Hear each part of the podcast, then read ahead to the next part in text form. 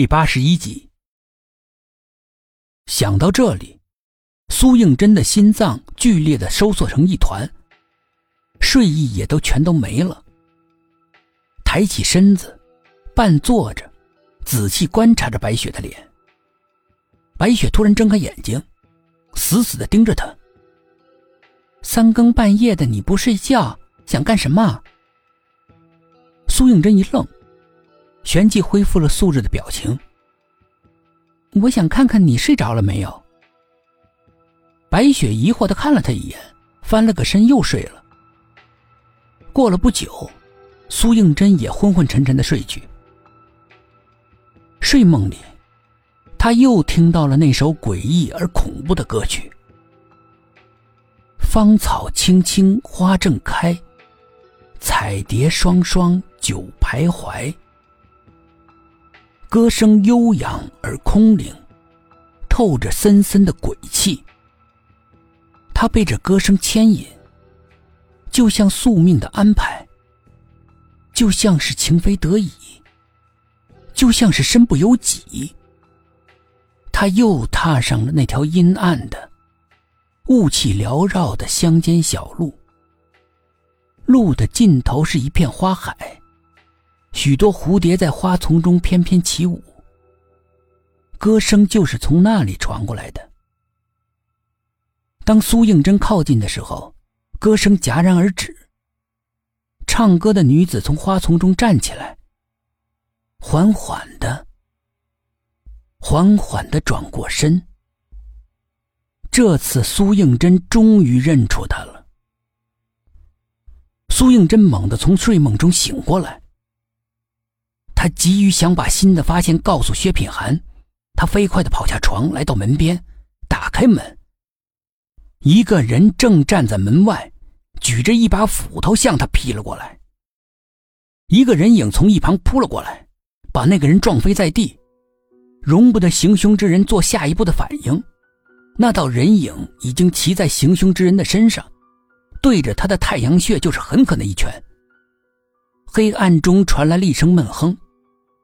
灯突然亮了，白雪听到动静跑了出来，惊讶的看着薛品涵从沈志远的身上下来，奇怪的问：“你怎么在这里？”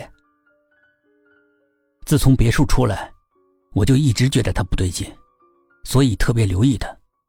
隧道三更，突然间发现他不见了，猜测他很可能到你们的房间了。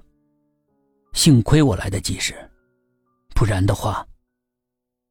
薛品涵虽然是在回答白雪的问话，视线却落在了苏应真身上，耳边又响起梁婆婆的话来：“我在一旁怎么看着，都像是针对他呢。”不自觉的又瞟了白雪一眼，在树林里不是有个神秘人给他去了邪，他怎么还会这样啊？白雪有些害怕的说：“那个朱砂可能只是暂时镇住他的邪气。”薛品涵答道。白雪蹲下来，用手拨弄着沈志远的脸：“你该不会把他给打死了吧？”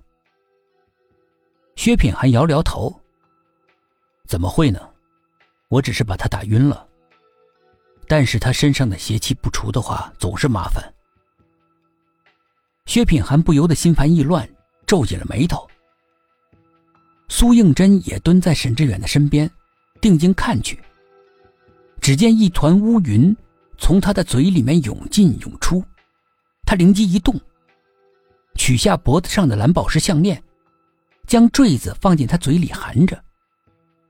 沈志远立刻剧烈的抽搐起来，脸上也显出痛苦的神色。